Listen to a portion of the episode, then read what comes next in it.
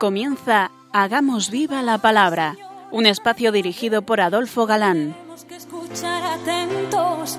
En tu palabra, Jesús, está el mensaje, el del amor, el de andar despiertos. Cuando no tenga sentido la tristeza, o en nuestra historia andemos como ciegos. En tu palabra hallaremos la fuerza que nos levante y llene de sosiego. Ojalá comprendamos tu palabra. Ojalá practiquemos tu palabra. Ojalá nos envuelva tu palabra. Ojalá nos transforme tu palabra.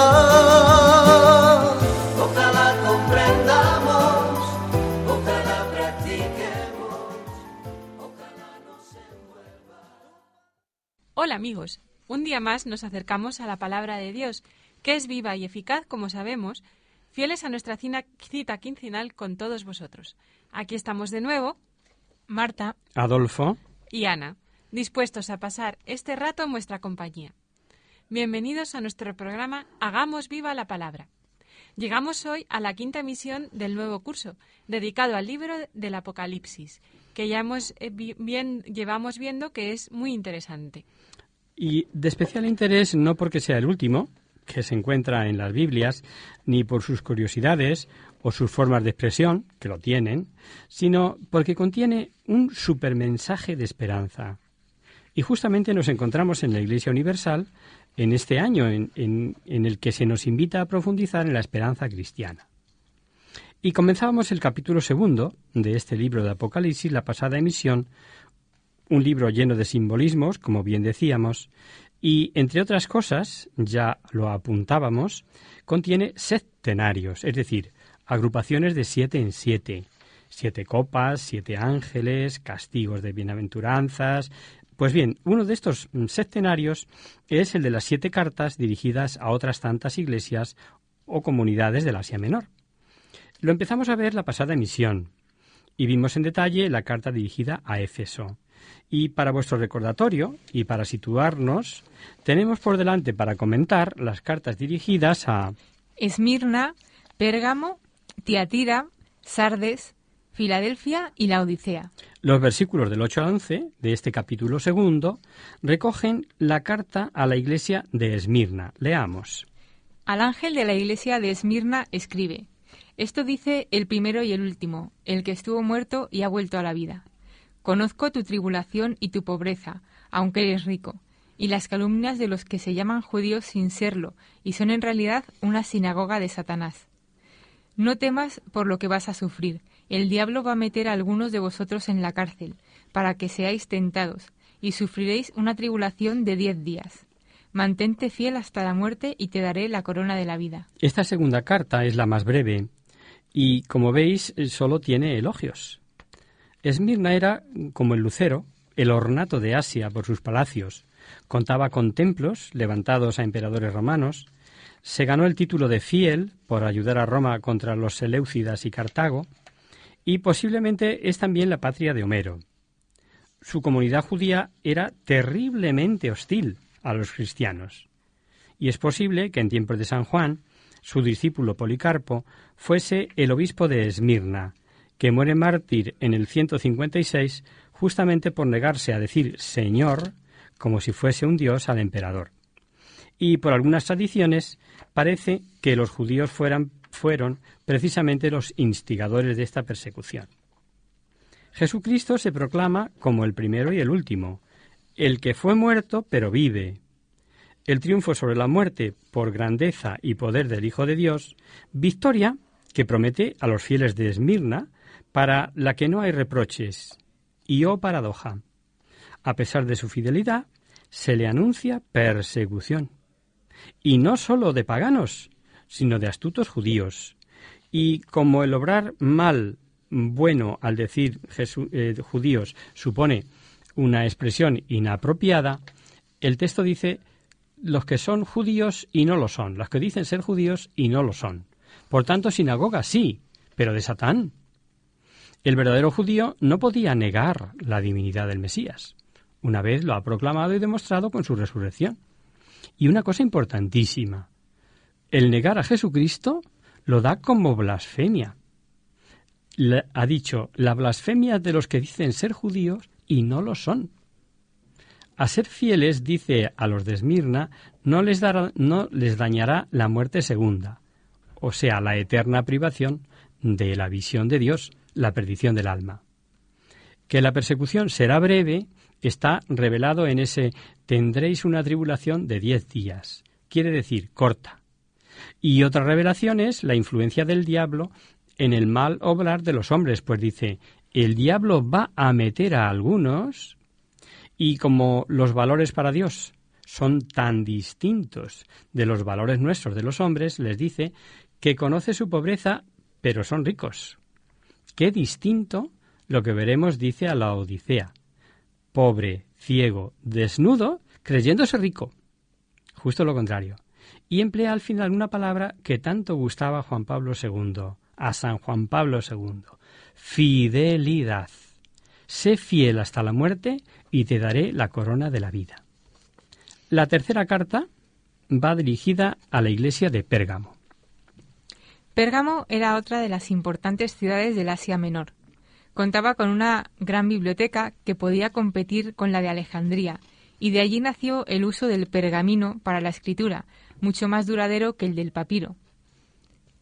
Eran tiras de papel de res limpia, raída y estirada, que cosidas formaban rollos de escritura, al igual que los papiros, y posteriormente, como en forma de libro, los códices. De ahí viene lo de pergamino, de Pérgamo.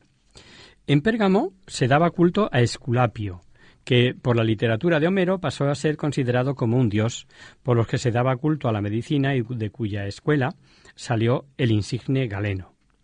Acudían enfermos de todas partes y dormían en las puertas del templo. En Pérgamo había una idolatría generalizada y allí se daban cita cultura, religión, arte y política. Y ante esta sociedad, donde, como dice la carta, tenía Satán su trono, los cristianos se mantenían firmes en la fe. Nada fácil, porque además era ciudad que tenía culto imperial con lo que ello suponía, es decir, lo de reconocer al emperador como divino, etcétera, etcétera. Un mártir, cuya tradición dice que fue quemado dentro de un buey de bronce, se cita en la carta sin que sepamos de él más que su nombre, Antipas. Es muy probable que el martirio fuese por haberse negado a dar culto al emperador, llamándole Señor con mayúscula, como si se tratara de una divinidad.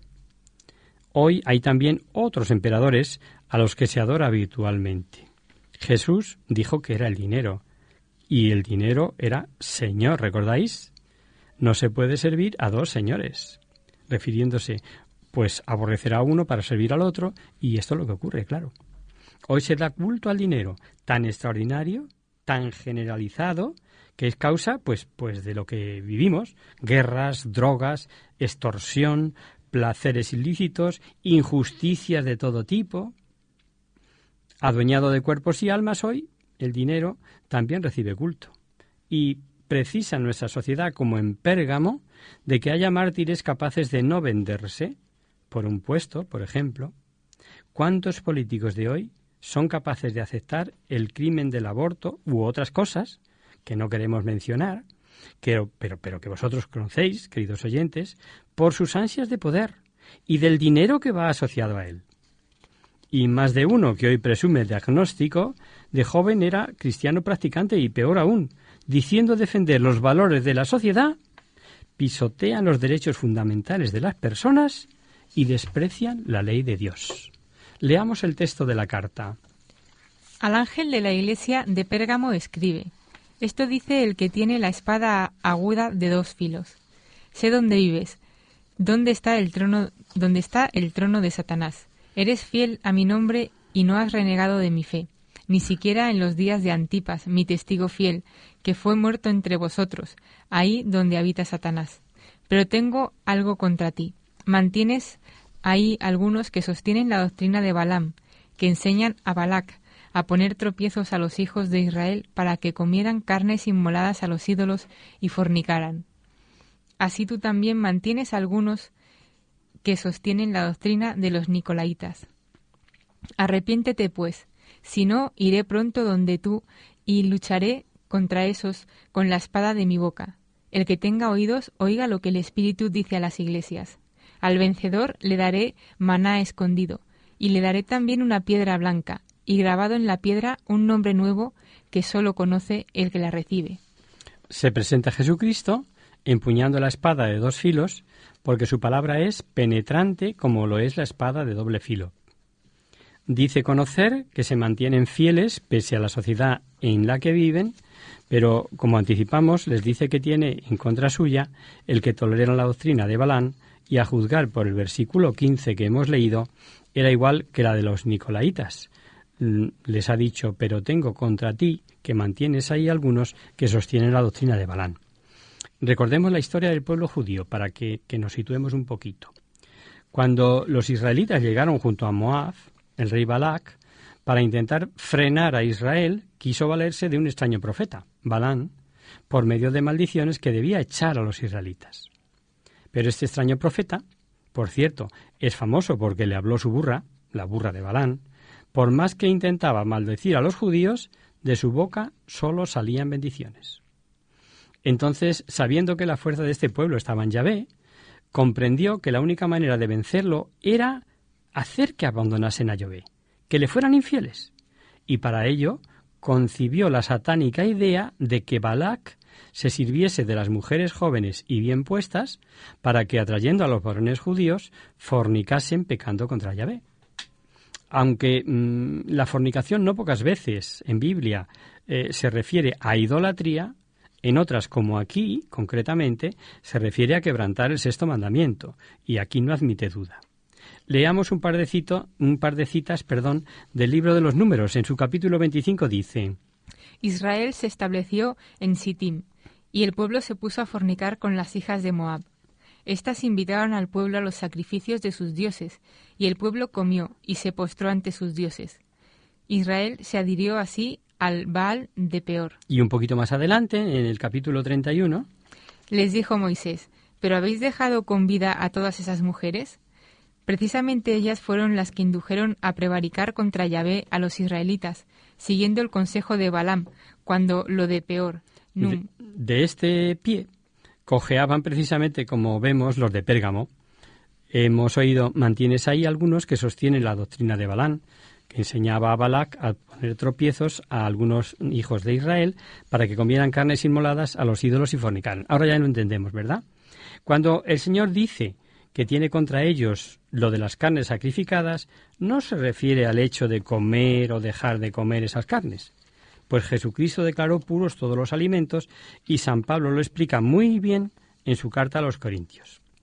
Lo malo era que en esos banquetes se participaba de la víctima, lo que suponía participar en el ofrecimiento idolátrico, y además solían acabar en verdaderas orgías.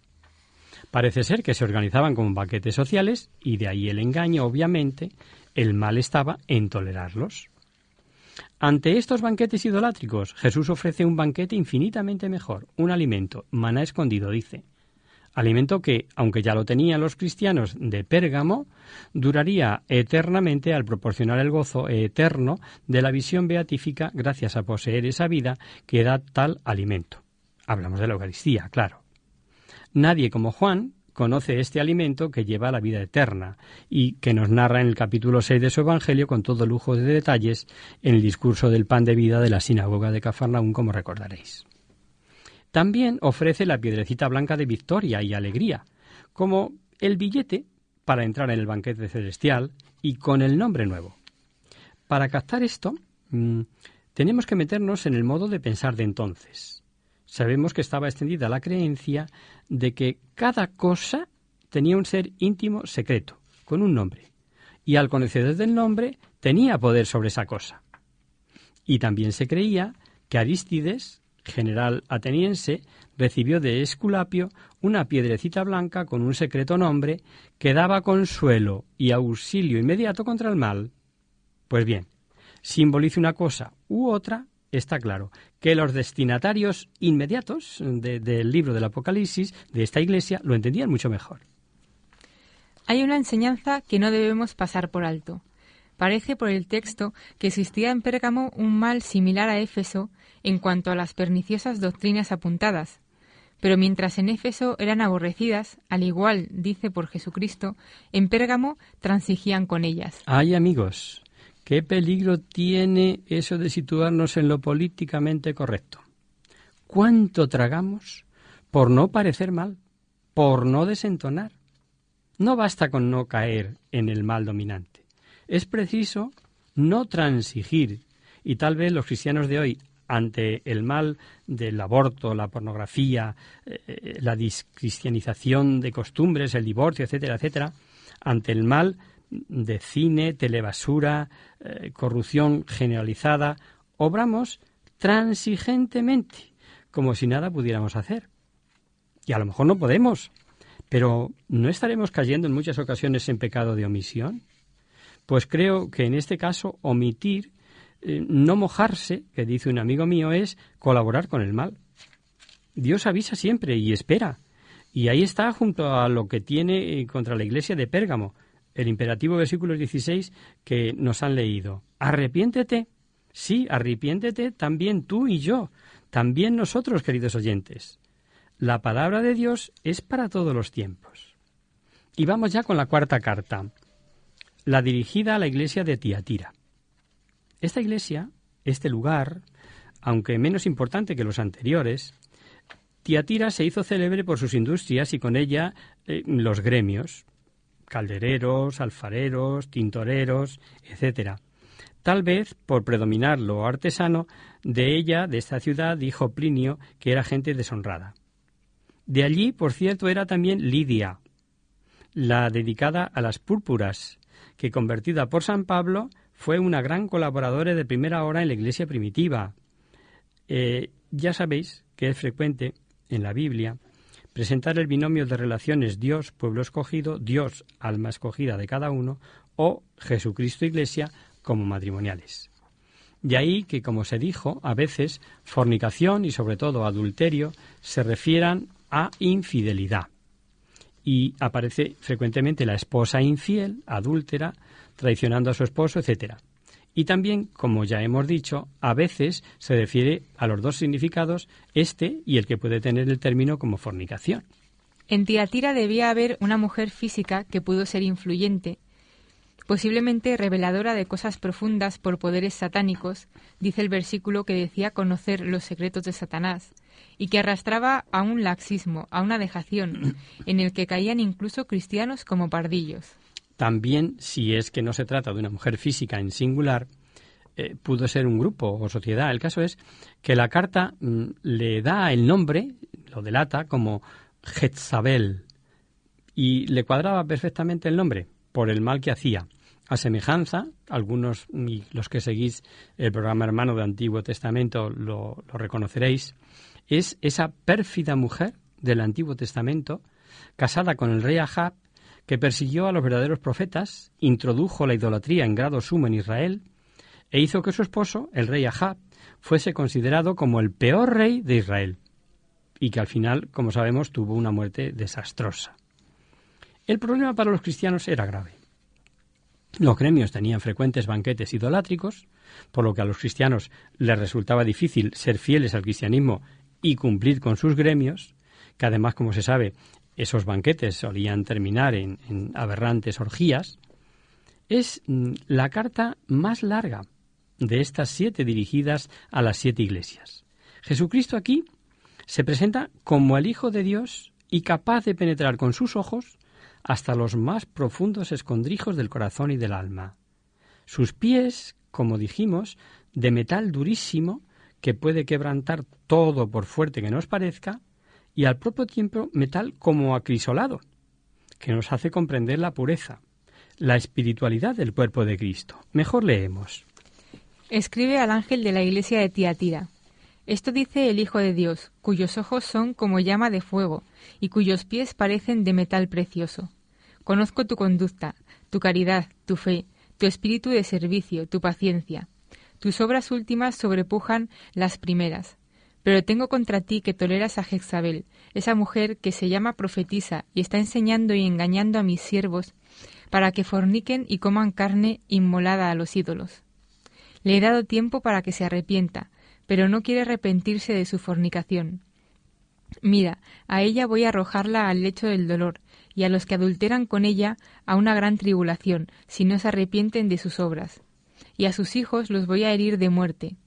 Así sabrán todas las iglesias que yo soy el que sondea los riñones y los corazones. Y yo os daré a cada uno según vuestras obras.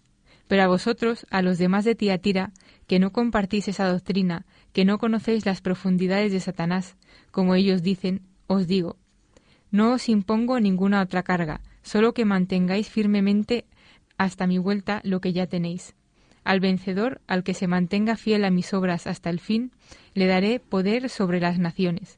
Las regirá como cetro con cetro de hierro, como se quebrantan las piezas de arcilla.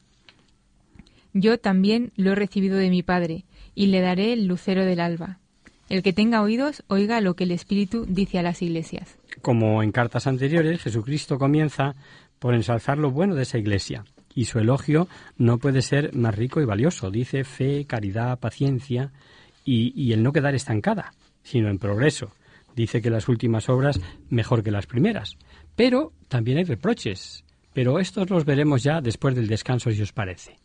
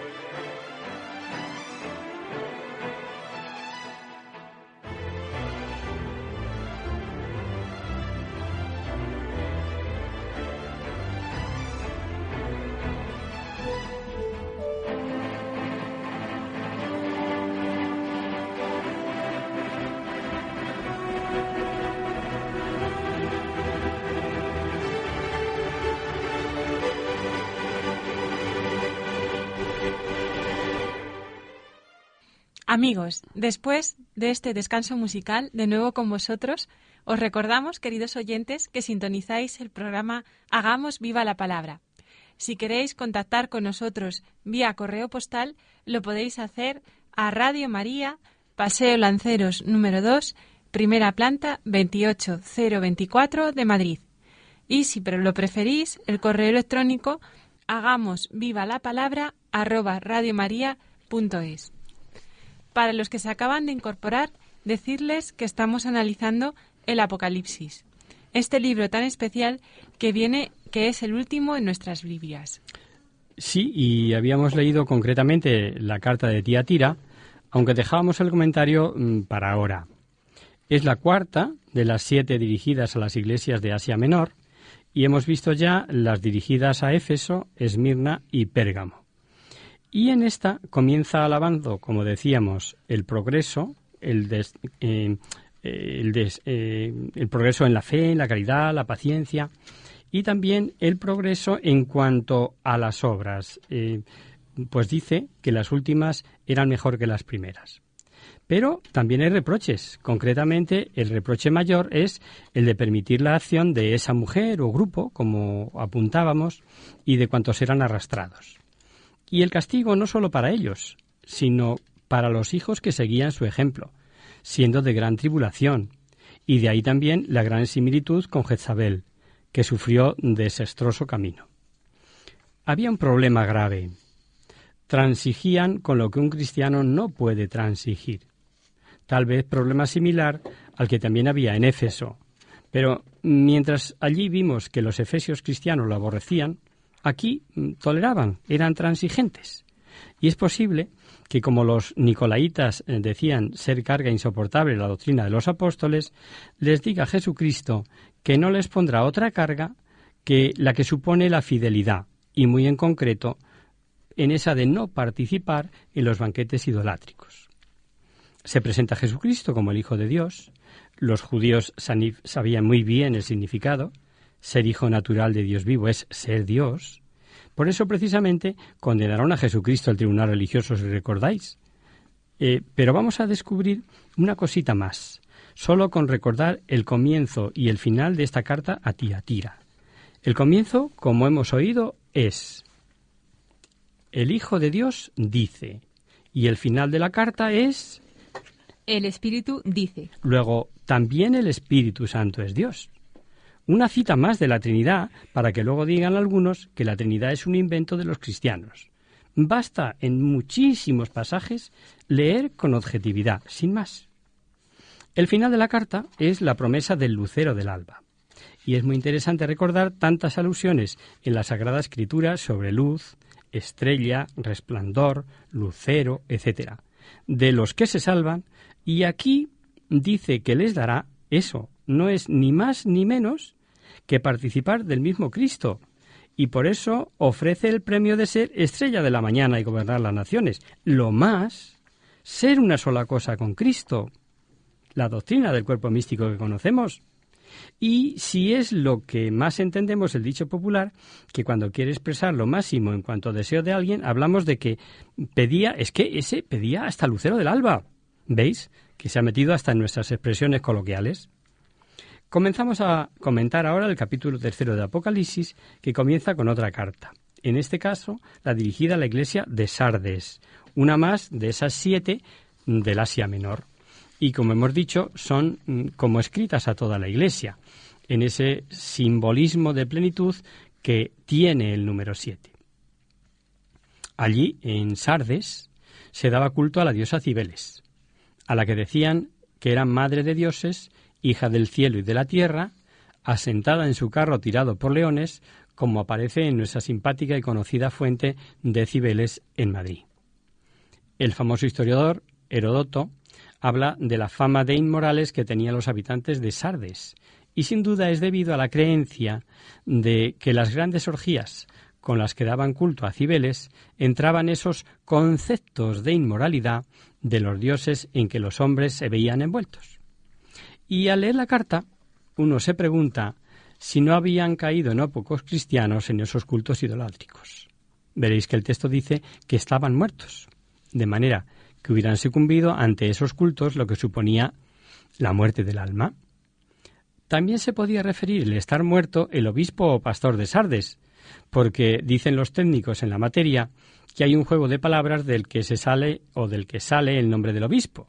De una u otra interpretación, sabiendo por otra parte que según el pastor así suele ser el rebaño, el caso es que con nombre de vivos estaban muertos. Jesucristo ve lo que hay dentro de cada hombre. Para él no valen apariencias. El mismo autor de Apocalipsis lo dice en su Evangelio, que Jesús no necesita que le den testimonio porque él conoce lo que hay dentro de cada hombre. Eso está en el capítulo 2 de su Evangelio. Y sabemos que la Sagrada Escritura, cuando habla de vida o de muerte, lo mismo unas veces se refiere a la vida natural, somática, vida del cuerpo, y otras a la vida sobrenatural, vida de gracia. Así puede uno estar muerto a la vida de la gracia y vivo para enterrar a los muertos de la vida material. Deja a los muertos que entierren a sus muertos. Recocéis el pasaje, ¿verdad? Lo decía el propio Jesús y nos lo daba Evangelio de San Lucas. Y cuanto le seguían, les dijo, Yo he venido para que tengan vida y la tengan en abundancia. Estando vivos. Luego no cabe duda de que a qué vida se estaba refiriendo. Y lo mismo ocurre naturalmente con la resurrección. Se puede resucitar por estar muerto a la vida de la gracia y todos, por otra parte, resucitaremos a la vida del cuerpo, por más que en la resurrección de los cuerpos estos serán transformados. Lo recordaremos porque eh, nos hemos de encontrar con más de una muerte y más de una resurrección a lo largo del curso. De ahí el habernos parado en este momento a recordar cosas sabidas, como sabemos a qué muerte se refería San Juan en su primera carta cuando habla de pecado de muerte y de pecado que no es de muerte. Pero vamos ya con la carta a Sardes. Al ángel de la iglesia de Sardes escribe, Esto dice el que tiene los siete espíritus de Dios y las siete estrellas. Conozco tu conducta. Tienes nombre como de quien vive, pero estás muerto. Ponte en vela, reanima lo que te queda y está a punto de morir, pues no he encontrado tus obras llenas a los ojos de mi Dios. Acuérdate, por tanto, de cómo recibiste y oíste mi palabra, guárdala y arrepiéntete. Porque si no estás en vela, vendré como ladrón, y no sabrás a qué hora vendré sobre ti. Tienes, no obstante, en Sardes unos pocos que no han manchado sus vestidos. Ellos andarán conmigo vestidos de blanco, porque lo merecen. El vencedor será así revestido de blancas vestiduras, y no borraré su nombre del libro de la vida, sino que me declararé por él delante de mi Padre y de sus ángeles. El que tenga oídos, oiga lo que el Espíritu dice a las iglesias. Veréis que repite el que hay que estar alerta, el que hay que velar, el que no sabemos la hora. El más interesado en nuestra salvación es Dios. Y como también sabe que somos libres y conoce nuestra flaqueza, sabe que el mejor remedio para que al tentador no nos sorprenda es la vigilancia. Si será eficaz la vigilancia, que a sus apóstoles en el huerto les dijo Vigilad y orad para no caer en la tentación. ¿A que no os habéis dado cuenta de este interesante detalle? En la Sagrada Escritura vemos mil veces que Dios siempre avisa antes de castigar, pero advierte que no avisa de cuándo ha de pedirnos cuentas. Detalle digno de ser tenido en cuenta, ¿o no? Y tal vez ahí está el porqué de insistir en la vigilancia. Los cristianos de Sardes debieron entender mejor que nosotros este mensaje, porque la ciudad, al estar sobre una colina rocosa, era de difícil acceso, aparentemente inexpugnable, y no obstante, dos veces fue asaltada, y las dos veces por sorpresa, por falta de vigilancia. Lo mismo por Ciro que después por Antíoco. La asaltaron en la noche que menos lo esperaban. En cuanto a lo bueno que quedaba, Jesucristo les pide que lo consoliden y que lo guarden y que se arrepientan de lo malo. En el pueblo de Dios nunca faltó un resto de almas fieles. Y es gratificante leer cuántas cosas agradables dice el Señor cuando habla del resto y de cómo lo ensalzan los profetas y de todo el plan salvífico que se mantiene a través de ese resto en el que Dios se vuelca. En el nuevo pueblo de Dios, en la Iglesia, tampoco faltarán almas santas que no sucumbirán, almas capaces de vencer todo ambiente, de superar costumbres y pecados por mucho que arrastren. Sabemos, y así lo dice San Pablo, que Dios no permite tentaciones superiores a las fuerzas que el Espíritu Santo da para vencerlas. Una de las citas más gratificantes recordaréis cuando vimos la carta a los Corintios. No podía ser menos en Sardes. Y allí también vemos que había, dice el texto, unas personas que no han manchado sus vestiduras. A estas almas fieles les promete esa vestidura blanca, con la pureza, alegría, victoria, fiesta, Todo eso ya vimos que significaba el color blanco. Y lo mejor, lo mejor de todo. Jamás borraré, dice, su nombre del libro de la vida. O sea, lucha, tentación, dolor, sufrimiento, todo pasa. El premio, la felicidad eterna. Y al final de la carta, para los fieles que había en Sardes, perdón, no puede ser más consolador. Ante todos los santos, ante todos los ángeles, ante el propio Padre Celestial, Jesucristo dando la cara. Ya lo había prometido Jesús y lo recogió el Evangelio de Lucas, que dice, Yo os digo, al que me confiese delante de los hombres el Hijo del Hombre, le confesará delante de los ángeles de Dios. Y como son, son tantas las veces que con oídos mm, no oímos, repite como a las demás iglesias. El que tenga oídos, oiga lo que el Espíritu dice a las iglesias. Los que contando con larga vida tenemos en nuestro debe el haber hecho oídos sordos a lo que Dios nos decía, valiéndose de tantas segundas causas, no nos extraña que el Apocalipsis repita y una otra vez eso de que el que tenga oídos, que oiga. Y aquí lo dejamos por hoy, queridos amigos.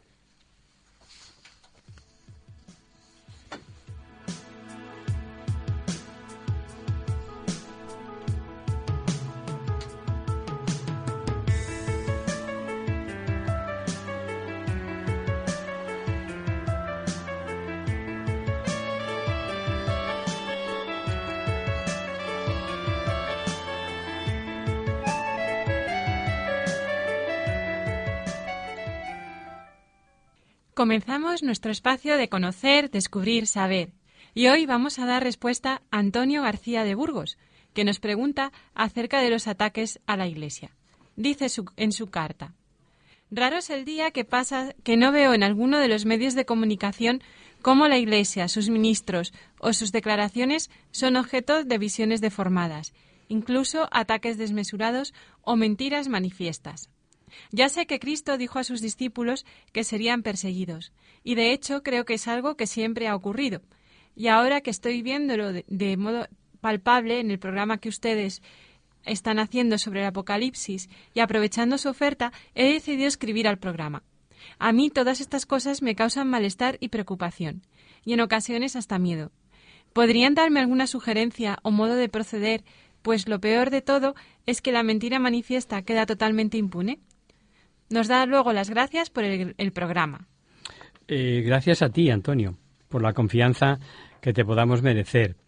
Intentaremos darte algunas ideas acerca del asunto. Dices bien cuando apuntas que lo peor es que queda impune. Yo añadiría que hacen bueno el dicho de que tú difama que algo queda.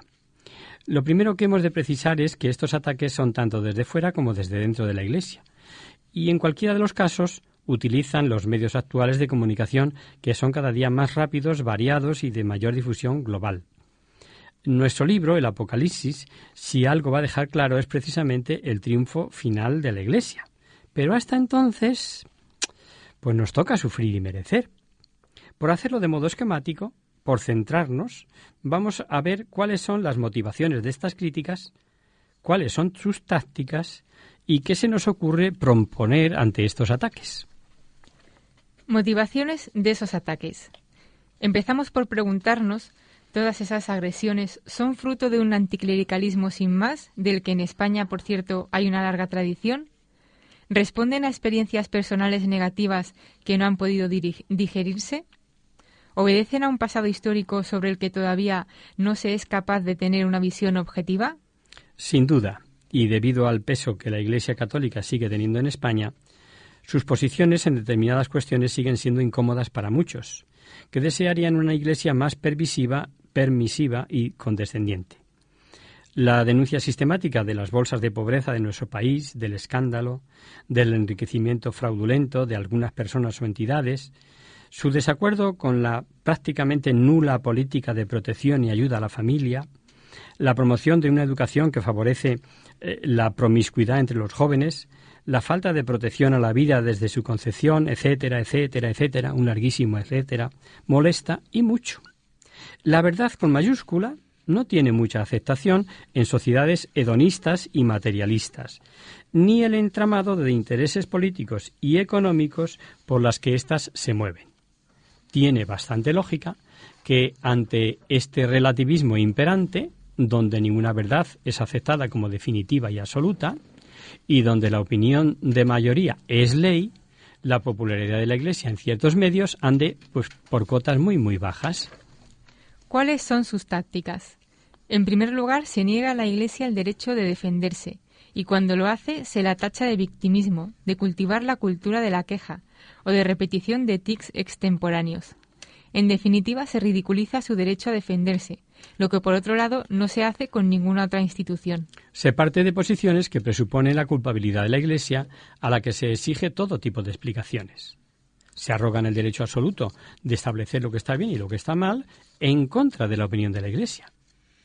Se erigen en jueces infalibles, resolviendo muchas veces las cuestiones más arduas por medio de juicios sumarísimos, y se niega que la Iglesia pueda tener sus propias normas. Y como carecen de argumentos serios para ir contra la Iglesia, se recurre a la ironía, la burla, el sarcasmo, el descrédito, el desprecio y la desacralización.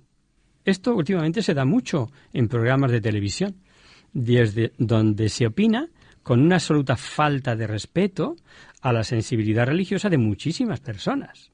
Se pretende relegar la fe y la doctrina católicas, así como la práctica de la religión, a la esfera de lo privado, eliminándolas lo más posible de la esfera pública. Se cierran los ojos, adrede, sobre la historia y se ignora o se silencia el hecho de ataques directos infringidos en el tiempo, como las numerosísimas iglesias profanadas e incendiadas mm, aquí durante nuestra contienda civil, actualmente en países que, estamos viendo que masacran cuerpos y aparecen cadáveres carbonizados, o no se reconoce la condición de mártires a las miles de personas que murieron en la contienda civil española, solo por su condición de obispos, sacerdotes, religiosos o religiosas, o, o simplemente por declararse cristianos.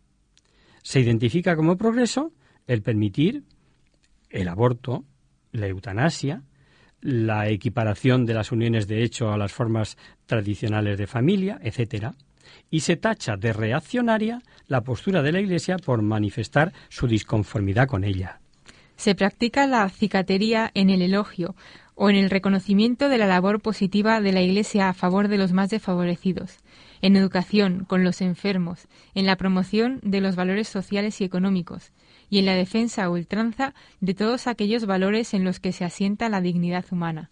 Seguro que algunos estáis poniendo ya el programa último que visteis encuadrado en todo esto, porque se hace uso de una calculada ambigüedad a la hora de tratar determinados temas que tienen que ver con la Iglesia. Se da una de cal y otra de arena, quedando de manifiesto esa tibieza evangélica tan frecuente en los cristianos de hoy. Es corriente tomar un tema que perjudique a la Iglesia y apurarlo hasta el límite en artículos, editoriales, entrevistas. Se recurre con frecuencia a la calumnia, a la mentira, al infundio, sin preocuparse de contrastar la información para comprobar su veracidad.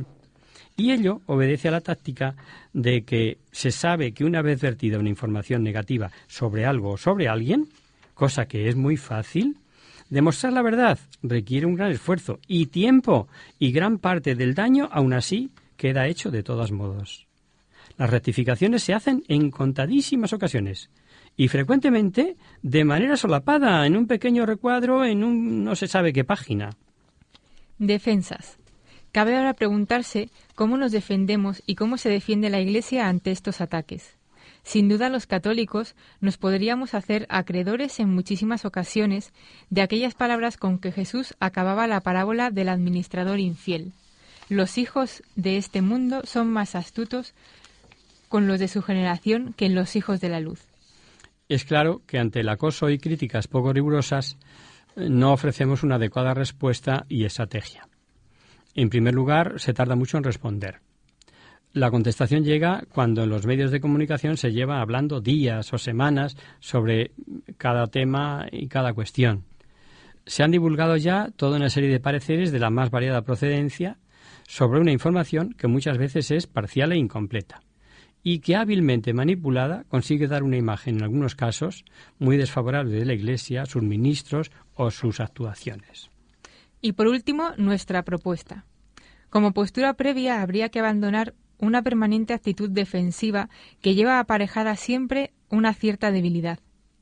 Debe la Iglesia, por el contrario, ir por delante, prever lo que va a saltar a la actualidad, tener a punto sus comunicados para responder de forma inmediata en todos los medios posibles, en un plano de igualdad con los que no piensan como ella o la critican. En esto estamos, Antonio. Yo creo que eh, cada vez se va avanzando más, pero otra cuestión muy importante es la del lenguaje o la forma de expresar su pensamiento en los medios. Las respuestas tendrían que ser ágiles, claras, directas, concisas, oportunas. Ante una cuestión polémica no es necesario esperar a tener elaborado un complejo documento con toda suerte de matizaciones. El tiempo que se necesita para ello es perder el factor oportunidad en la respuesta. Para esto sería necesario crear o reforzar, si ya existe, un equipo de comunicadores profesionales capaces de pulsar continuamente la opinión pública y lo que se dice o va a decir en los medios para poder tener a punto los comunicados propios. Este equipo tendría que ser algo así como un puente entre los obispos y la gente de la calle, siendo capaces de traducir al lenguaje corriente y de sintetizar el pensamiento de la Iglesia en un momento dado. Por supuesto, sería necesario reforzar e incrementar la presencia de los católicos formados en los medios de comunicación, tanto de forma permanente como esporádica, a través de los canales habilitados para ello, cartas al director, colaboraciones, entrevistas, redes sociales, etcétera, etcétera. Desde luego, sería de desear y sería bueno la creación y financiación de periódicos, revistas, canales mm, de televisión y emisoras de radio que sean propias de la Iglesia y de asociaciones católicas en las que la Iglesia pueda expresar de forma continuada su opinión sobre cualquier tema. En esto nos sentimos orgullosísimos con nuestra emisora de Radio María. Organización y participación de los laicos en conferencias, debates, reuniones en los que eh, se analice, explique y argumente el pensamiento y las posturas de la Iglesia en temas de actualidad. Y como medidas de presión a nuestro alcance, ante situaciones de agresión manifiesta la Iglesia, recurrir a la aplicación de la legislación vigente por medio de las oportunas denuncias. Rechazar los medios hostiles a la Iglesia, negándoles nuestra audiencia y seguimiento, así como las marcas comerciales que los patrocinan. Es decir, tenemos tarea por delante. Como conclusión y en resumen, ante cualquier ataque, conocimiento a fondo de la situación denunciada, reacción valerosa y oportuna ante ella, búsqueda del criterio justo con la humildad suficiente para corregir los propios errores y dejarse inspirar siempre por el Evangelio. Y eso eso pasa por ponerse en las manos de Dios. Eso pasa por llevarlo a la oración. Recordad. Todo lo que pidiereis al Padre en mi nombre se os concederá. Y, por supuesto... Sin mí no podéis hacer nada. Y, por supuesto, como decía, formación, formación y formación. Esto es básico, en cualquiera de los niveles. Y eso está a nuestro alcance. El testimonio personal, la palabra pronunciada con criterio es algo que sí está en el terreno de lo posible. Y quizá es lo único que se nos pide a los cristianos de a pie. Nada más, Antonio. Esperamos haber respondido a tu carta, quedamos a tu disposición y te hacemos llegar la documentación por correo que nos pides. Y hasta aquí, queridos amigos, el programa de hoy. Os dejamos con nuestra sintonía y os recordamos que si queréis dirigiros al programa para cualquier duda, aclaración o sugerencia, Participando en el espacio de conocer, descubrir, saber, estamos a, vuestra total disposición y encantados de atenderos en la siguiente dirección. Radio María, Paseo Lanceros número 2, primera planta, 28024 de Madrid. O bien, si lo preferís, al correo electrónico hagamos viva la palabra arroba.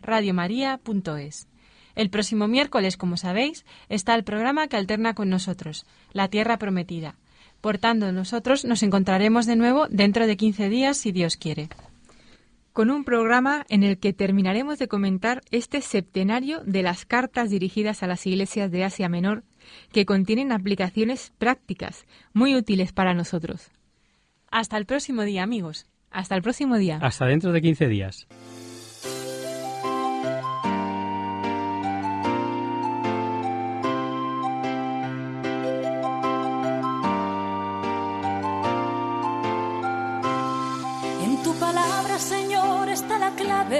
Solo tenemos que escuchar atentos. En tu palabra, Jesús, está el mensaje, el del amor, el de andar despierto. Así concluye Hagamos viva la palabra con Adolfo Galán. Como ciegos, en tu palabra y haremos la fuerza que nos levante y llene de sosiego. Ojalá.